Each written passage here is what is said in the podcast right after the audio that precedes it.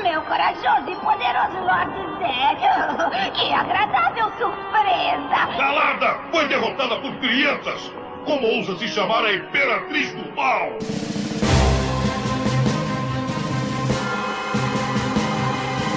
Olá, Nação Ranger, bem-vindos a mais um Centro de Comando. Falando de algo que tá aí na, na boca do povo, e quando eu falo povo, é a gente principalmente, porque a gente tá revisando aí muitos quadrinhos de Power Rangers, sempre trazendo essa coisa que a gente gosta tanto.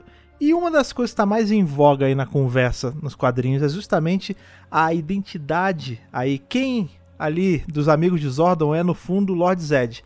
E aí pensamos, já que a HQ tá começando a querer revelar algumas coisas, algumas coisas que a gente já tá cantando a bola há meses já, resolvemos chegar aqui com vocês e revisar nada menos do que o arco de entrada de Lord Zed na história de Power Ranger, lá de trás da segunda temporada de Mighty Morphin. Exatamente. Olá, Nação Ranger, como é que vocês estão? Vocês estão bem? Tá todo mundo aí se hidratando bastante. Lucas, você tá bem, cara? Tudo bem, né? Tudo tranquilo. Hoje nós iremos revisar esse personagem, essa entidade que é mais pura, pura maldade. Pois é, inclusive é muito é bom e chato ao mesmo tempo você reassistir essas coisas porque você começa a pescar várias coisas que é o mesmo que o pessoal da Bom tá pescando para poder fazer a história. Você fala assim, hum, e se eu maratonasse tudo de novo pela milionésima vez? Aí você fala, não, não, eu vou me controlar, não vou. Mas a vontade que dá é, porque a gente assistiu esses três episódios aí mas eu sei que se a gente levasse adiante, assistisse toda essa entrada onde Lord Zed é mal ainda, né? Antes dele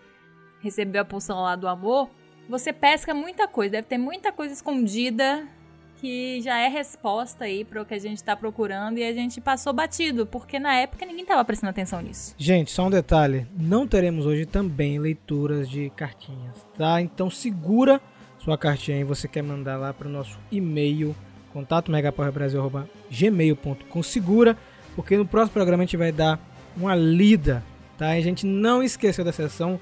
Lucas tá aqui meio que se reenergizando também, Fred, então fiquem tranquilos que muito em breve nossa leitura volta aqui pro Centro de Comando.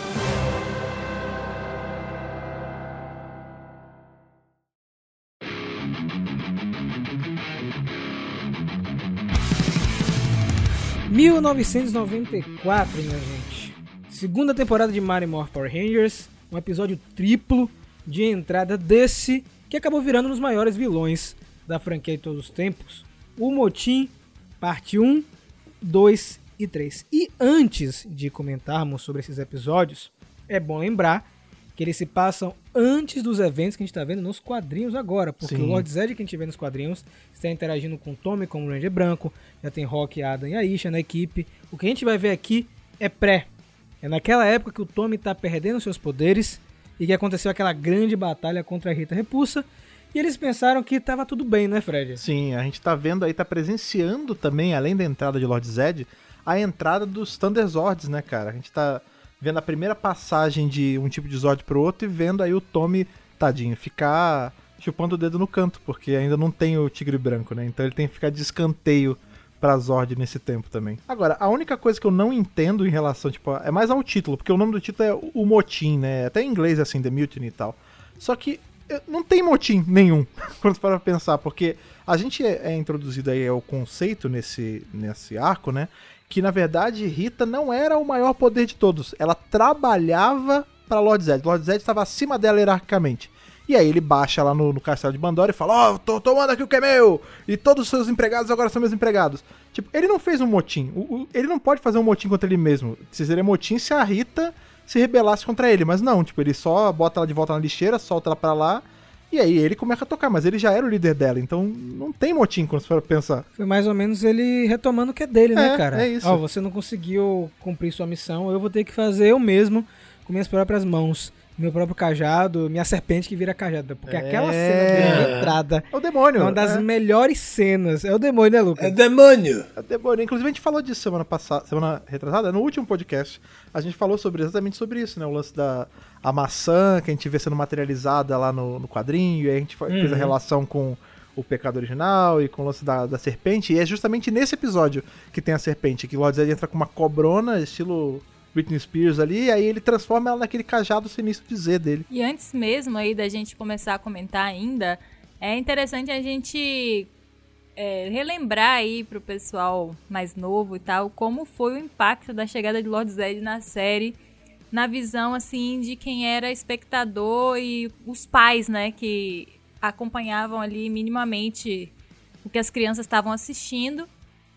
E não foi uma recepção muito boa, né? Eu acho que os pais falaram assim: opa, eu acho que vocês foram um pouco longe demais com esse design agressivo de um cara sem pele, com o cérebro exposto. Cromado. Cromado. Não foi imediato, né, gente? Claro.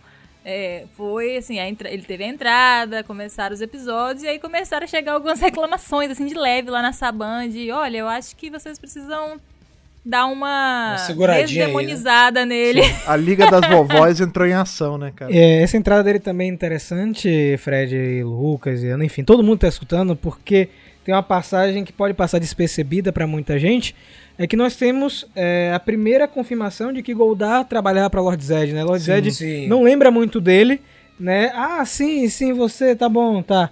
E aí, esse retcon foi feito lá nos quadrinhos, né, cara? Com aquele arco muito bacana com o Silverback, que é o irmão do Goldar. Sim. Então, é, antes de comentar os episódios, porque tem muitas coisas legais pra comentar, eu só queria deixar, assim, logo de cara, que a Boom Studios tem feito um trabalho muito bacana de assistir, a equipe da Boom de assistir esses episódios, retomar as temporadas e pegar essas pontas e transformar em coisas grandiosas. Eu vou reforçar o que eu falei várias vezes no canal e aqui no podcast, tava comentando com a Ana Gente, assistir Mary Morph agora tem outro sabor. Sim. É outra coisa. Sim, sim. Não é a mesma série. Não sei se o Lucas concorda comigo. Concordo. Acho que quando você ele ressignifica né, o material original, então acho que se reacende a chama dos fãs mais antigos, né? Então, por exemplo, pra, se a gente for pensar do ponto de vista de, sei lá, revender bonecos, conseguir lançar as coisas, etc. Eu acho que é uma boa estratégia, sobretudo, né? Do ponto de vista comercial também, que você consegue pegar o pessoal pelo simbólico e, consequentemente, faz com que reacenda essa chama. Eu, inclusive, tava falando quando que eu fiquei com vontade de comprar um boneco do Lord Zed revendo esse arco e vendo os Sim. quadrinhos. Você vê como é, a, a, produção, né? O produto, na verdade, exerce é, na gente esse desejo de compra, de consumir, né, Sim. cara? Então, é, ter um Goldar e um Lord Zed para fazer um cenáriozinho com os dois, sabe? Uhum. Então, eu acho que o que o Lucas falou tem, tem, muito, tem muito a ver com o que tá acontecendo atualmente. E essa introdução dele é muito bacana, né, cara? Porque traz um outro clima pra série conseguimos é, vencer o grande mal que foi Rita Repulsa. Aí o Zordon vai falar, gente, não. Tá? A gente, agora vem algo muito maior, muito mais perigoso e que vocês vão precisar é, lutar mais ainda e a gente vai precisar de novos poderes porque senão uhum. vocês não vão dar conta do Lord Zed. E nem do primeiro monstro do dia dele. Ana tava comentando, o cabeça de piranha é um negócio sinistro, É cara. muito engraçado. Cabeça de piranha. É isso. É isso, velho. Eu fico me pensando assim, os caras devem se divertir muito, né? Dublagem aqui, inventando essas paradas. Mas, porra, o bicho durou três episódios. É. Tipo, não era um monstrinho qualquer que a Rita Repulsa manda e, ah, beleza, a gente derrotou, não. O cara já entrou, ele, ah, foi uma derrota e tal. Mas eu achei assim que ele deu trabalho, os Zords foram pro espaço, né? Tipo, já era. E tiveram que ganhar Zords, poderes novos e tal. Então, Sim. assim, eu acho que foi uma entrada boa, apesar de ele não ter vencido, assim, né? Tipo, porque pra ele a vitória é eliminar os Rangers, né? Tipo, matar todo mundo e acabar. Mas eu achei, assim, uma grande entrada de, de vilão. Não foi fraco, não. É engraçado que isso também marca também a diferença de como o Zed faz os monstros, como eles são agora. Porque antes, eles eram coisas montadas, né? Tipo, o Finster tinha que ir lá e construir, fazer o bonequinho da vida daquela geringonça. Agora não, cara, o Lord Zed é muito mais prático. Ele pega coisas da natureza, né? Ele pega do, do ambiente, assim, e começa a manipular eles para transformar em monstro, né? E sobretudo, eu acho que essa, esse arco, né? Ele traz uma quebra de, de ritmo do ponto, do ponto de vista interessante, bom, né? Porque a gente vê naqueles formatinhos lá do Monstro do Dia, etc. A gente pega um arco de três episódios onde os Rangers passam um sufoco, onde a gente tem monstro novo, o monstro se mantém, o, Zed consegue oprimir os caras a um ponto de dar um trabalho real. Tem uma cena. Imagine o seguinte: o quanto isso impactou talvez as crianças mais jovens nos Estados Unidos. Hum. A gente tem a morte dos Zords, os Zords caindo numa, num negócio de lava e morrendo. Os Zords eram tipo animais, pô. Pré-históricos, é. pô. A gente fica, né, sabe? Não era só um robô, assim. Claro, pra gente hoje em dia a gente olha, mas imagine para aquilo na época, né? E aí tem também uma, uma cena logo no início do primeiro episódio quando, quando o Zed ele diminui a Rita né? E coloca lá dentro de uma caixa e despacha. Isso também é um negócio, se você for pensar, do ponto de vista, é, do ponto de vista simbólico, é um negócio pesado, assim, esse, esse arco, ele realmente, ele é pesado, ele vem com, com peso sinistro mesmo. Talvez, isso, inclusive, isso tenha surtido um impacto na época nas crianças nos Estados Unidos, de as crianças meio ficarem assim assustadas mesmo, isso tem um impacto de, sai daquela, daquela coisa mais festiva, né, dos Rangers e, e o bicho pegar mesmo, acho que esse impacto foi real, eu... É hipótese também, né? Que não, a gente não tava na época. Inclusive, Lucas, é só pra acrescentar, até a parte do humor do Book School é mais diluída nesses três É. episódios, né? Pra dar é um foco maior ao drama que os Rangers estão passando. Eles ficam aprisionados num, num loop temporal maligno, né, cara? Tipo assim, eles ficam sendo torturados pela eternidade até que os Rangers resolvem esse problema. Então, assim, é um episódio realmente macabro, cara.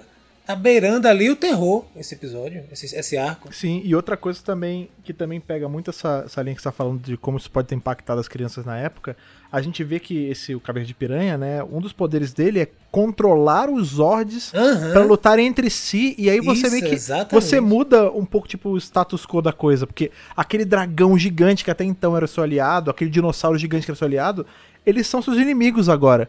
Então, tipo, toda a perspectiva, talvez o, motim do, do título seja até o motim dos próprios Zords, né? Porque eles se viram contra os donos.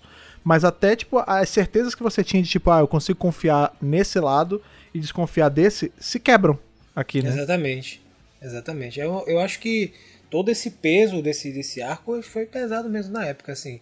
Eu não lembro, sinceramente, eu não, eu não lembro. Eu não lembro como foi. Eu assisti, mas eu não lembro. Mas acho que lá nos Estados Unidos, né, é outra história, é outra conversa. Eu acho que é bem possível que lá o bicho tenha pegado mesmo. Já puxando aí um pouco pro lance de quadrinho, porque a gente não consegue mais não fazer isso, né?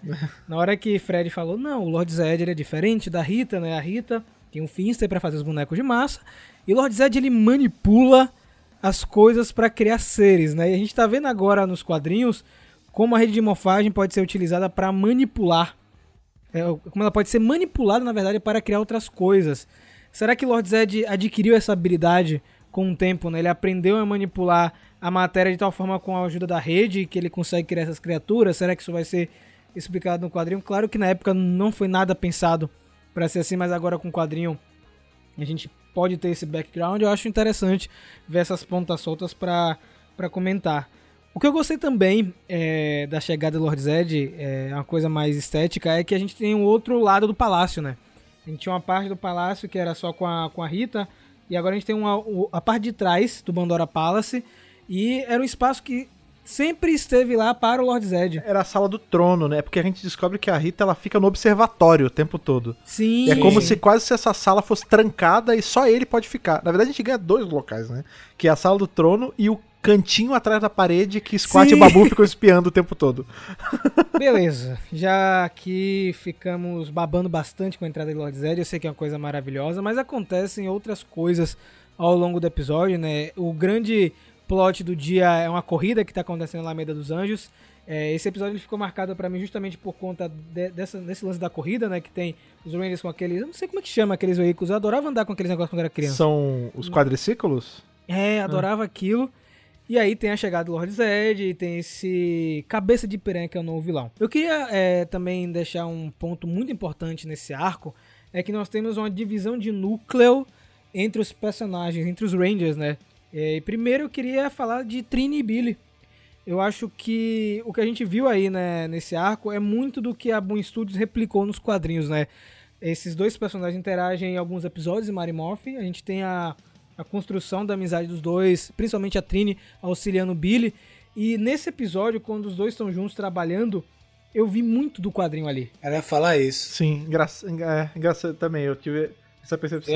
Eu, eu fiquei com essa sensação. Falei, cara, os É. caras conseguiram me fazer assistir isso aqui e falar, não, esse pessoal mesmo do quadrinho, não tem nenhuma diferença. Tipo, eu tô vendo a mesma coisa, sabe? Caraca, engraçado, porque eu tive, bateu a mesma coisa. Quando eu vi que eles estavam indo pro laboratório, eu falei, nossa, é igual no quadrinho, que a, a Trini, ela era inteligente igual o Billy. No quadrinho a gente via muito isso e no, na série não, né? Na série, porque a gente sabe, né? Em Zero Ranger, o, a gente tinha o amarelo e o azul, e o azul era livro cômico e o amarelo não, né? Ou era o contrário, um negócio assim.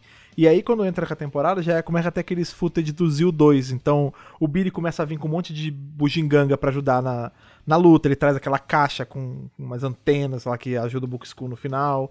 Ele consegue ir no laboratóriozinho com a Trini pra montar as paradas. É, é muito legal essa, essa remontagem das coisas de Zero Ranger, agora pensado mesmo pra Power Ranger, né? Não sendo só pegando recorte e encaixando como dá. Eu não sei se vocês sentiram, mas esses três episódios, eles me deram a mesma vibe da dessa desse pequeno arco de Lord Zed fazendo a redoma em Alameda Sim. dos Anjos. Aham. Senti também. Foi, é tipo a mesma estrutura, sabe? O negócio de pegar as pessoas de refém, sabe? De ter aquele monstro que eles não conseguem vencer de jeito nenhum.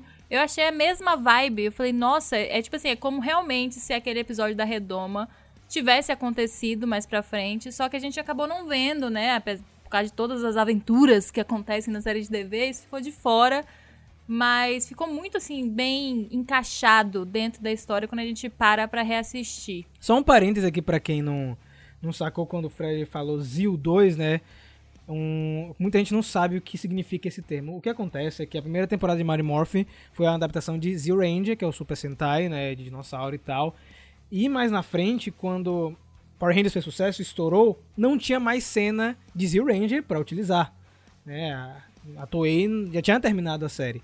E aí a Saban encomendou novas cenas de Zio Ranger, que não são bem cenas de Zio Ranger, porque nunca estiveram na série Zio Ranger. É.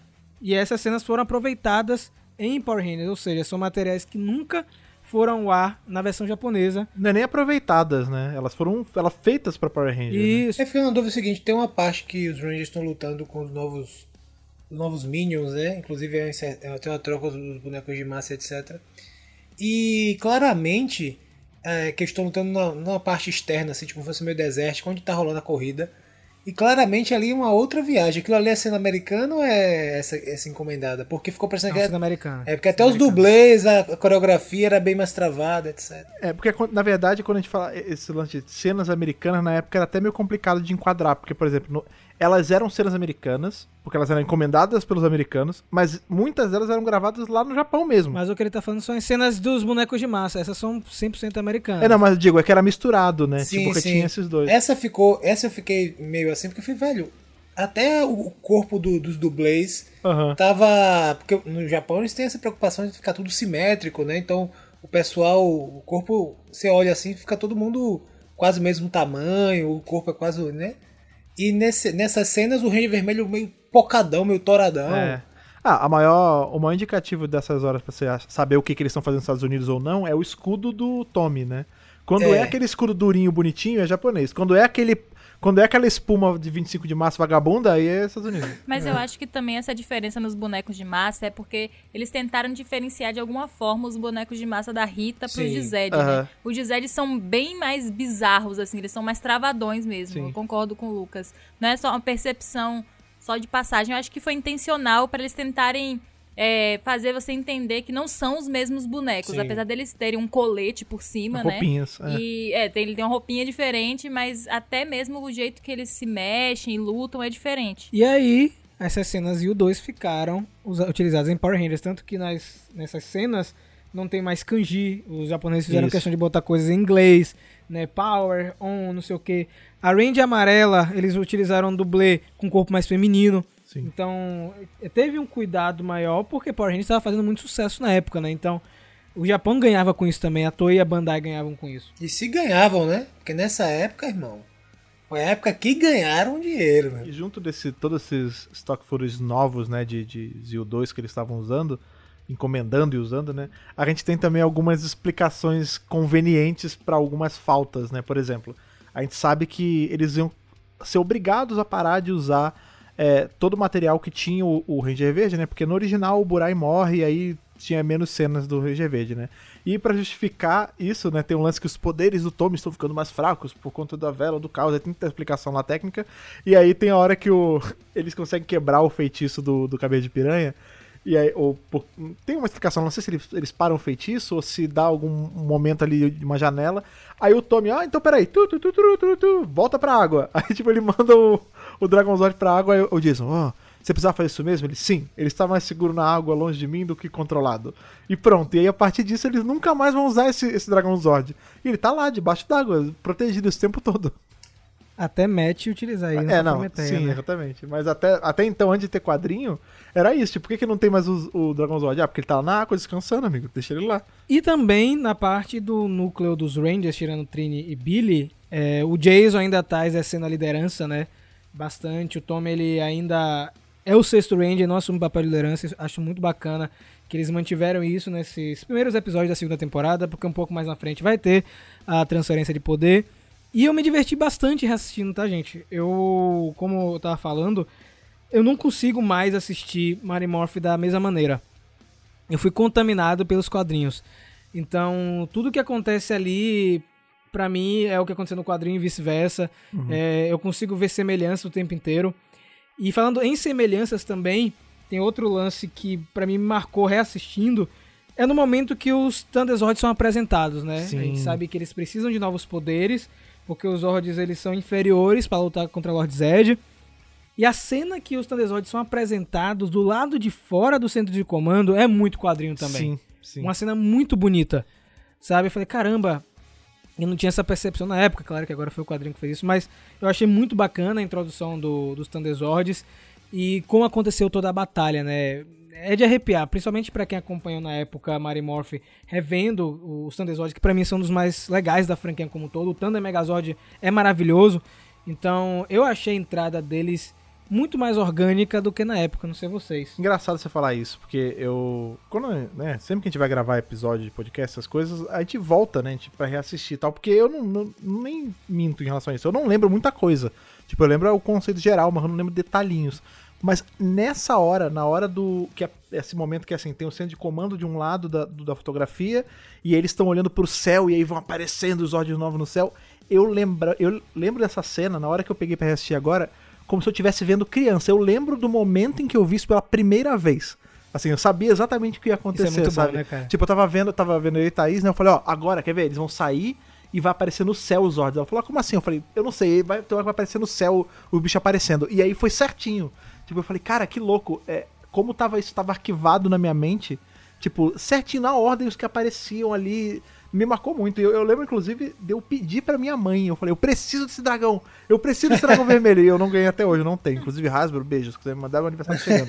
Mas eu, lance, eu, eu não lembrava mesmo. Tipo, me eu, eu, eu, lembro que falta. Aquilo que a gente tava falando sobre a, o lance de associar produtos, né? Isso é real. Eu lembro da primeira vez que eu vi, eu chegar pra minha mãe e falar, eu quero esse boneco quando sair.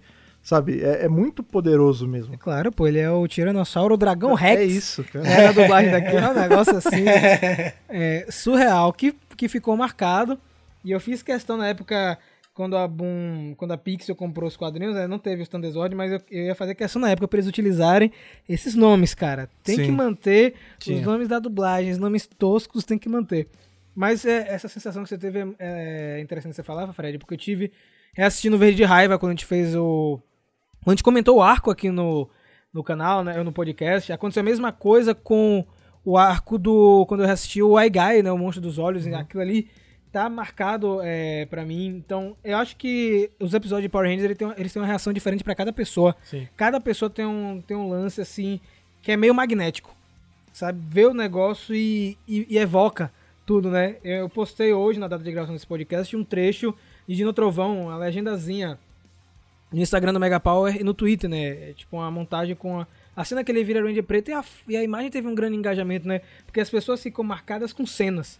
Como o Fred ficou marcado aí com a entrada dos Thunderzord. Ele não sabia que horas ia acontecer isso no episódio, mas que ia acontecer. Uhum. Então é o poder que a, que a série exerce em cima da gente. Mas então, né? Acho que a gente já contou tudo o que aconteceu no episódio. Tem mais alguma coisa, Fred? Aconteceu mais alguma coisa que te chamou a atenção, cara? Ah, a base é essa, né, cara? Zed chega, Zed tira a Rita, manda ela pro espaço, depois ela fica. Não, tem um negócio, tem uma parada que eu, que eu marcou muito, e aí é o efeito do quadrinho. Olha, isso é muito quadrinho. Que a gente sempre fala, ah, o quadrinho tá fazendo o, os órgãos se soltar e falar sobre o sanduíche, rir, fazer esse negócio. E na série a gente não via isso. Mas nesse episódio tem isso.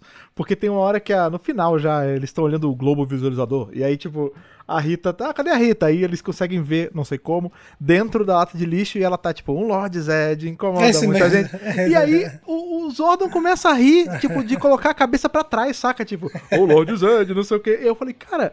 Olha aí, tinha momentos dele soltão, que nem um louco. Igual a gente tá vendo no quadrinho agora. Então tá fazendo sentido, tipo, ele já tá chegando num momento ali de intimidade com, a- com, as- com os moleques, né? Que, olha, eu já consigo ser o líder, mas eu consigo dar umas soltadas. E a gente, como a gente no quadrinho tá vendo momentos muito próximos a isso, faz sentido agora que a gente tá vendo esse Zordon mais solto lá também. Agora você perguntou como é que eles conseguem ver Rita no globo visualizador. A cápsula dela é uma cápsula eltariana. O próprio, Ah, a própria ok, é verdade, Que ok. desenvolveu. Isso tem um quadrinho totalmente dedicado a isso. É isso, eu lembro que eu fiz review desse quadrinho da Rita e inclusive eu queria até rever, né? Tipo, eu falei assim, nossa, uma hora dessa eu preciso rever o, a Rita dentro desse troço, né? Porque na verdade aquilo ali é um, uma unidade de reprogramação mental. E o cara fala assim, não, você tá pronto para ser bom, tá ligado? Aí fica, tipo, vi- revivendo Aham. várias maldades que a pessoa fez até ela se, tipo, se convencer de que realmente aquela vida não, não é pra ela. Eu fico pensando se esse momento que ela tá cantando é tipo uma folga entre uma terapia dessa de, de choque e outra. Pode Ou ser então ela este- tentando burlar, né? Tipo, Exatamente. cantando pra Uma parar. essa estratégia pra É. não, não sucumbir ao, à cápsula. Então, tem alguns pontos é, nesse episódio que a gente pode conectar com o quadrinho, né? A gente já apresentou aqui alguns bem legais. O Fred ressaltou esse dos Zordon que a gente também tinha comentado dele estar mais solto, né? A própria cápsula ser vista é, pelos órgãos ao ter acesso a ver o que está dentro da, da lixeira que a Rita está presa. E tem algumas outras coisas que a gente pode ir comentando com o tempo. Só que tem um detalhe, eu acho que é na terceira parte, se não me engano, que Lord Zed fala que Zordon e os Rangers não vão vencer dessa vez. Ele, ele deixa bem claro isso, né, que os Zordon e os Power Rangers não vão vencer dessa vez ele.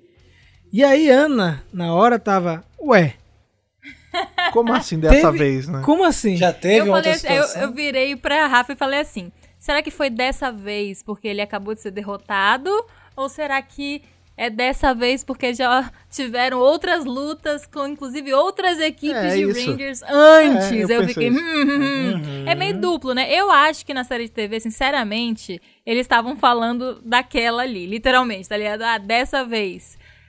Mas eu acho que a Boom pode se utilizar maliciosamente disso, porque é uma frase que fica com duplo sentido. Você pode tanto dizer que foi da- dessa vez ou da vez. É Dessa né, ou de desta vez, né? É, exatamente. É, O português tem dessas, né? Ah, Mas o inglês não. porque o desta e dessa fazem muita diferença nesse momento e o inglês não faz. Sim, sim. Então, eles podem total se utilizar disso e falar, não, ele não tava falando exatamente dessa vez do- com esse cabeça de piranha, ele tava falando de vezes lá no passado, entendeu? Então, por isso que é importante, viu, gente? É, é, estuda em português aí, porque pode mudar. Fica Pode aí mudar também a sua o- vida, inclusive. Pode mudar a sua percepção, a sua interpretação do negócio. Inclusive, também uma boa. é, um bom exemplo disso foi o título lá de Star Wars, o segundo filme, Os Últimos Jedi, que ficou todo mundo. Peraí. The Last Jedi é tipo. Os últimos Jedi ou o último Jedi ou os últimos Jedi? Foi- lembra? Teve que sair um pronunciamento última- oficial em português. É, ou é a é última, isso. última, Ou é a última Jedi. Porque em português o artigo faz diferença, E lá né? não. E Lá e no lá, português. não. E pra piorar, Jedi não pluraliza, né? Então Exato. não é, não, é, não é Jedis. Não é tem Jedi. plural, é. Aí ficou todo mundo tipo, meu Deus, e agora? Eu fico imaginando, eu fiquei imaginando na época, assim, o time do Brasil ligando e falando, não, sabe o que que é? A gente tá com um problema. Eu preciso que você esclareça aqui, É um- porque a fanbase tá enlouquecendo. É um, é uma, é mais de um, mais de uma, são É um- misturados. Uma, dois Jedi, mais de... porque realmente, é, português é uma língua Agora, complexa. na moral, esse, esse, essa história do Star Wars, pra mim ficou muito claro que a ideia deles era fazer. Era o último Jedi, fazendo uma alusão a Luke, só que brincando também com a possibilidade de Rey virar a, a- a- o- tipo, ser a, a Jedi remanescente mais pra- recente, é. no, no futuro. Só que, pô, pra mim tava muito claro isso, só que o pessoal enlouqueceu e. é, doideira, né? E pra você, Lucas, o Lord Zed falou o que aí? Eu quero. E o Lord Pra Zed? mim, o Lord Zed é o seguinte: eu, pra- eu sou mais. Vou na teoria de teorizando aí que é bem possível que a Boom utilize isso pra encaixar a ideia de que houve uma situação no passado, no futuro, talvez no quadril mais, mais, mais à frente a gente veja alguma coisa com essa conexão.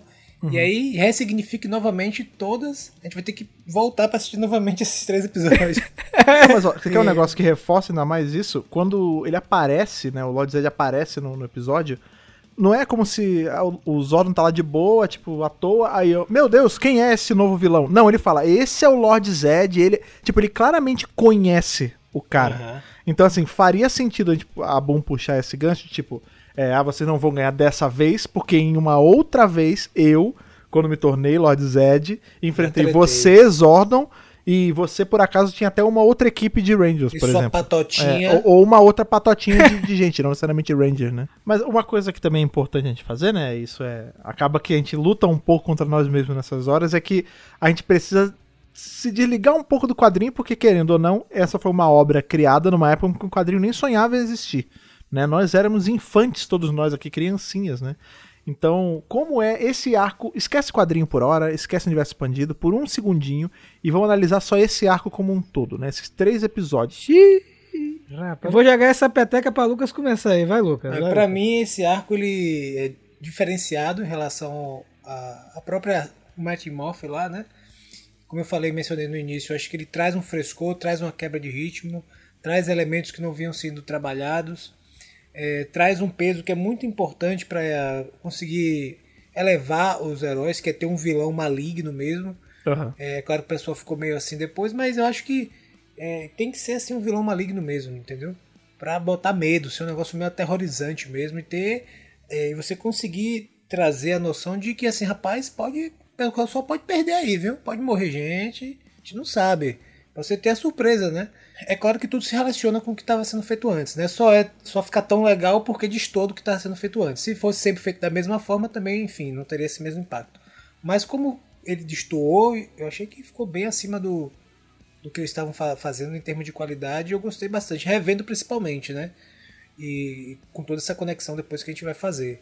Mas acho que na época eles fizeram esse esforço para fazer essa transição, né? Com essas dificuldades, porque se você for pensar, pessoal de Power Rangers, sobretudo os americanos, eles, eles conseguiram fazer uma coisa extraordinária, que é, apesar de todas as adversidades, eles conseguiram encontrar saídas eficientes e simbólicas para as dificuldades técnicas e de adaptação, etc. Então acho que esses caras, principalmente na época, os caras têm que ser ovacionados assim, termos, nesses termos, né, que eu estou falando. É, uma coisa que eu acho legal desse, desses três episódios, assim, ele é.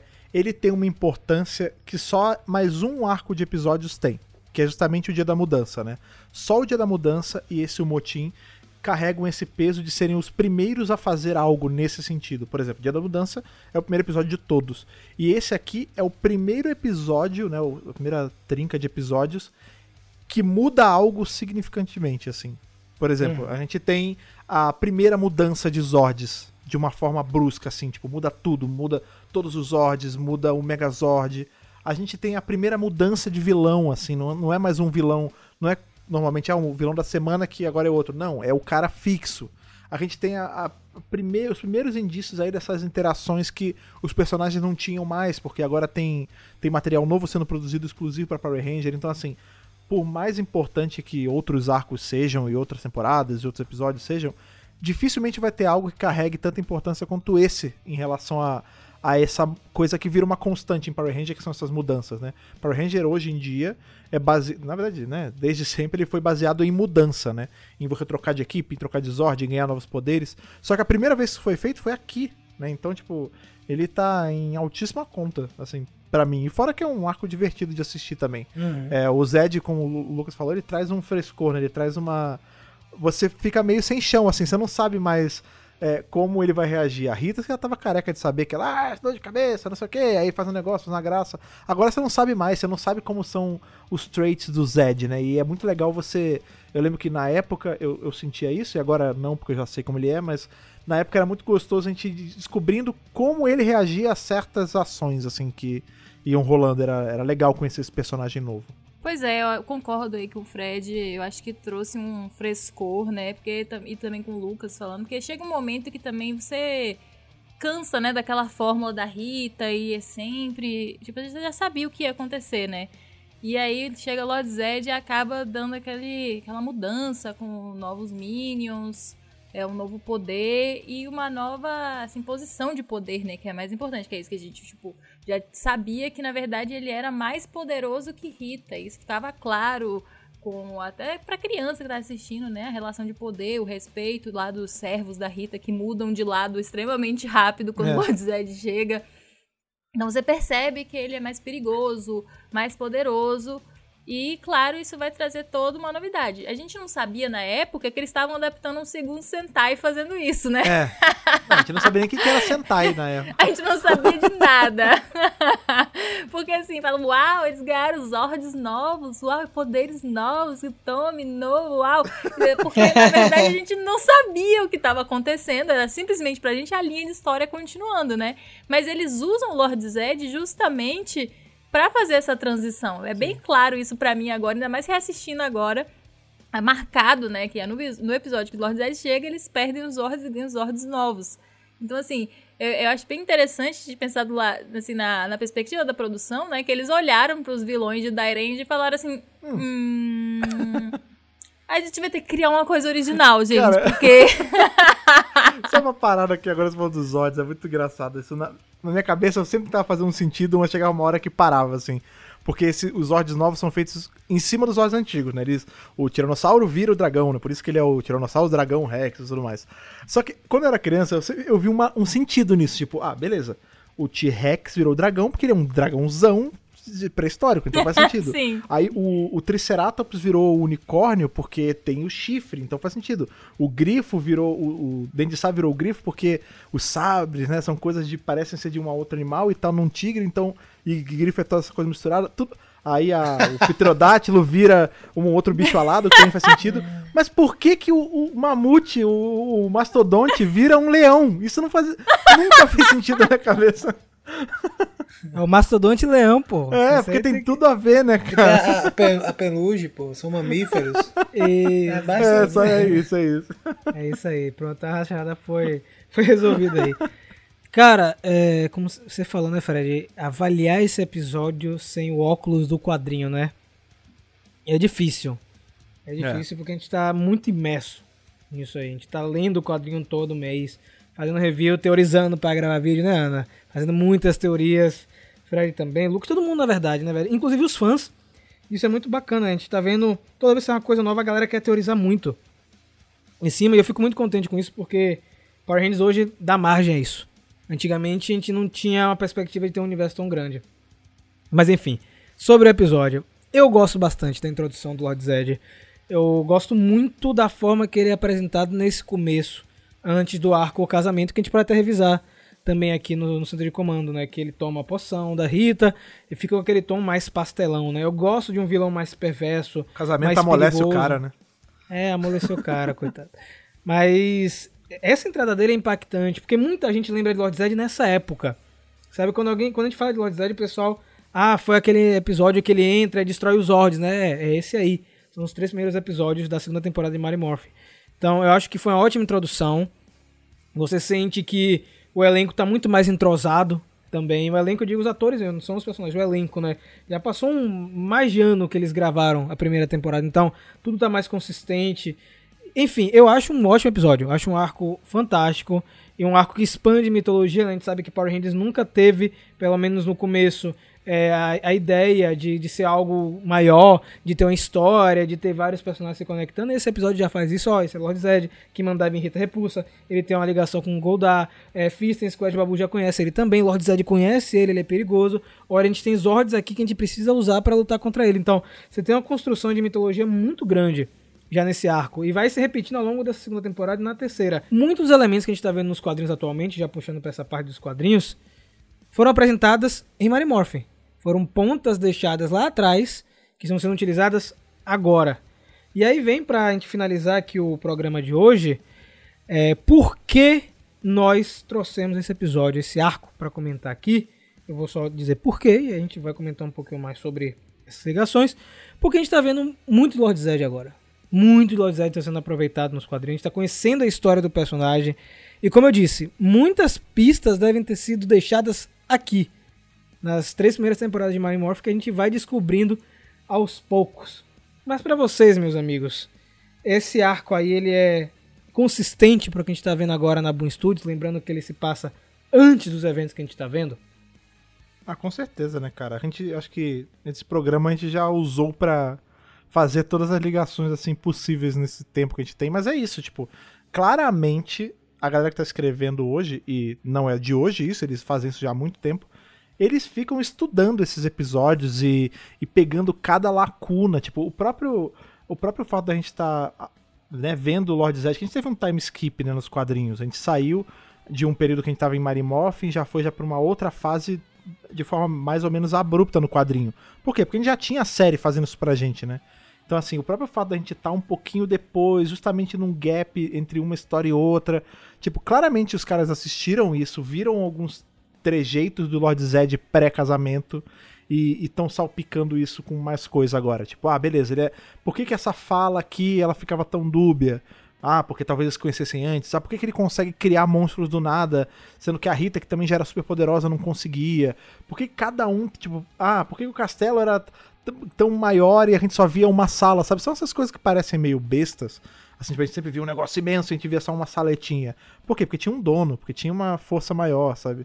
Claramente o, o, galera dos quadrinhos usa isso de, de material de estudo, assim. É, não precisa nem pensar muito. Eu me pergunto se todo, essa, todo esse cuidado que eles estão tendo de revisitar os episódios e fazer esse estudo minucioso de possibilidades. Inclusive deve rolar uma reunião, né? De uma equipe de roteiro, imagino na minha cabeça assim, uma, uma equipe de roteiristas que reassistiram e falaram, ah, e aí os apontamentos, vamos lá, episódio tal, tal, sim, tal, os caras, tá, tá, sabe? O que, que a gente é, pode fazer? Certeza. E aí os caras fazendo com um certeza. mapeamento de, de onde pode pegar, se isso também não foi uma, uma diretiva da própria da própria Saban na época, sobretudo, mas agora reforçado com a Hasbro, de fazer esse trabalho para repotencializar todo o material original, né? E construir Sim, algo novo e, enfim, como os quadrinhos, trazer, trazendo assim, elevando a centésima potência, sabe? O, o que poderia o que poderia ser feito, porque porque é um trabalho realmente muito bacana que eles estão fazendo nesse sentido. Porque como era uma série infanto-juvenil naquela época, enfim, eles estavam todos é, eles estavam fazendo esse, esse trabalho de capinar, sabe? Tudo era mato, os caras estavam trazendo fazendo as adaptações, fazendo o que podiam para construir. E agora os caras têm possibilidade de, fazer um Infinitas. ajuste fino. É um ajuste fino do que não, velho. Isso aqui é o seguinte, não é lacuna. Isso aqui, tome aqui essa, sabe? Tome aqui essa história. Isso aqui não é assim, é assim. A gente vai explicar agora como é dentro da cápsula pra você entender. Isso. Então quando você volta, é absurdo. Eu imagino até a possibilidade deles futuramente fazer um reboot, quem sabe, do próprio Mighty Morphin do ponto de vista do, de uma série mesmo, assim com esse, todo esse material já feito agora. Acho que vai chegar um momento que vai, vai ser possível fazer isso. É, do ponto de vista que vai ter uma, uma distância de história técnica, né? Que vai ser interessante recontar essa história com as novas tecnologias, com a nova linguagem. Eu fico imaginando isso. Eu ia falar que assim, eu tive um pequeno gosto, assim, eu acho que foi uma pequena amostragem do que poderia ser uma dessas reuniões quando eu reassisti Espaço inteiro para fazer aquele vídeo de teoria. Uhum. Porque eu literalmente assisti todos os episódios com um caderno. Aí eu ia botando assim, episódio tal. E aí eu anotava se tinha alguma coisa que era interessante pra minha teoria, óbvio, né? uhum. né? Eu não anotei tudo o que acontecia Você em cada episódio. Você fez esse estudo, né? É isso, deve ser uma coisa similar. Tipo assim, ó, a gente tem essa linha, eles já sabem onde vai dar o final, né? Qual que é o resultado. A gente precisa de embasamento teórico, basicamente. Então a gente vai assistir procurando dentro dessa linha de raciocínio justificativas para isso é acontecer. Isso.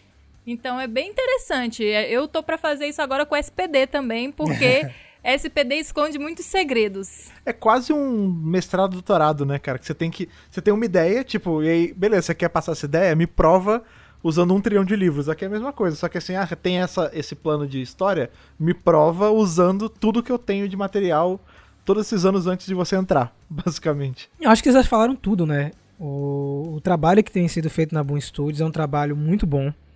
E que eles estão fazendo com as lacunas que foram deixadas na série, as pontas soltas, é algo assim que é um portfólio, né, para outras empresas olharem, ó, oh, gente, é assim que você reaproveita um material já feito.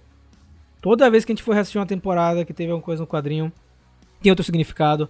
Marimorph tem, SPD vai ter, espaço tem, sabe? Então tudo vai mudar. E eu acho, Lucas, é que você falou um interessante, ah, pode ter um remake, um reboot. Eu acho que as novas produções que vão vir da Hasbro já são meio que isso, né?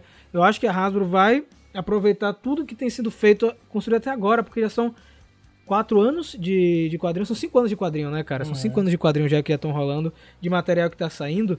Então, eu acho que em breve aqui no Centro de Comando a gente vai estar comentando de muitas dessas coisas que a gente está especulando em edições passadas, né? Animações, séries que vão complementar esse universo.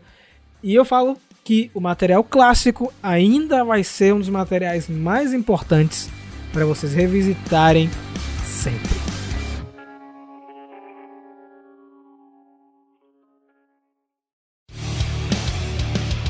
Então vocês que estão aí em casa ou no trabalho bem protegidos ou em qualquer lugar com seus fones ouvindo a gente aí mais uma semana, vocês que puderam ter aí esse gostinho de ser apresentado a Lord Zed, isso é uma coisa interessante, né? A gente tem uma fatia grande dos nossos ouvintes que já chegaram pra gente falando, ah, eu não tinha assistido Marine Morphin, porque era uma coisa muito atrás, eu tô assistindo agora.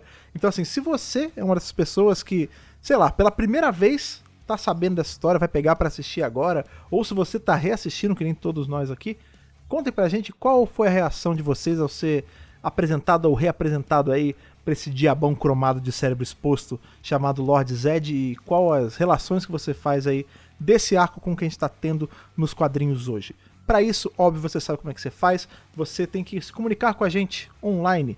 Pra isso, porque tem vários jeitos. E um desses jeitos são os e-mails, as cartinhas aí digitais que você manda pra gente. E a Ana vai explicar agora pra gente como você faz isso. É bem tranquilo, apesar de ser atômico, radioativo, é seguro, gente. Você vai no seu e-mail e coloca lá contato megapowerbrasil@gmail.com.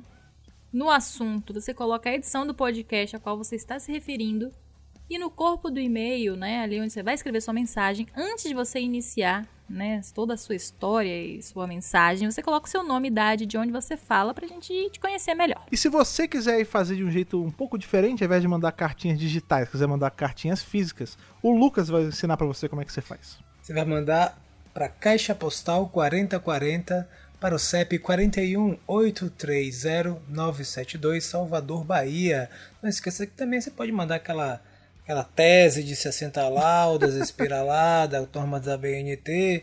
Se quiser também mandar é, cartinhas com desenhos, enfim, mande qualquer coisa que você acha que seja interessante, que elas vão aparecer inclusive no Instagram do Mega Power Brasil. E falando no Instagram do Mega Power Brasil, você tem várias redes sociais que você pode seguir a gente, que o Rafa lembrará agora. Meu povo, muito fácil, viu? Instagram e Twitter, arroba Megapower Brasil, a rede social que o Megapower está mais presente, trazendo muita novidade para vocês. Mas também lembro que o megapowerbrasil.com é o nosso hub de tudo. Tem podcast, tem matéria, tem vídeo, tá tudo lá. Tem guia, Fred, de leitura de quadrinhos Verdade. pra ficar de fora, cara. É verdade, um guia aí que eu vejo rodando muito na internet. As pessoas quando estão na dúvida, ah, não sei como ler, sempre tem gente colando aí esse nosso link nos lugares. A gente fica sempre muito feliz quando vê esse material que a gente produz sendo espalhado aí pela internet de uma forma tão benéfica, cara. E esse material todo que a gente produz, sendo em texto, áudio, vídeo, mensagem de fumaça, telepatia, todas as coisas que a gente faz, elas só conseguem acontecer porque a gente tem aí essa nossa elite de bonecos de massa com Z no peito e coletinho, que estão lá no nosso querido Apoia-se, apoiando a gente todo mês. Eles são o Gustavo Almeida Teixeira, o Ayrton Serafim Balabem, o Ramon Tonelli Cavalari, o Stefano Gollum, o Vinícius Guedes, o Rivelito Júnior, o Bruno Henrique Soares Gonçalves, o Rafael Augusto de Paula, o Antonino Botelho Filho, o Luiz Henrique Mendonça e o Ronaldo Faria. Se você quiser se tornar um deles, é só você entrar em apoia.se barra Brasil, escolher com quanto você vai apoiar e aí se juntar a esse nosso exército de bonecos. Rapaz, você tá bom de gancho, viu? Rapaz. Mas, gente, olha só. Muito obrigado mais uma vez pela sua audiência. Se cuidem, lavem as mãos, usem máscara e que o poder o proteja.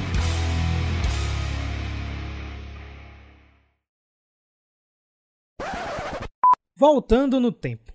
1994. Arco de entrada de Lord Set. Lo- Lord Sete. Que Lord Sete. Lord Sete, petita. Arco de entrada. Pareceu o Agnaldo Timóteo falando, Que arco de entrada do Lord Sete, Lord petito. Set, Set. Pedido do Lord Sete. Vamos lá, deixa eu repetir aqui.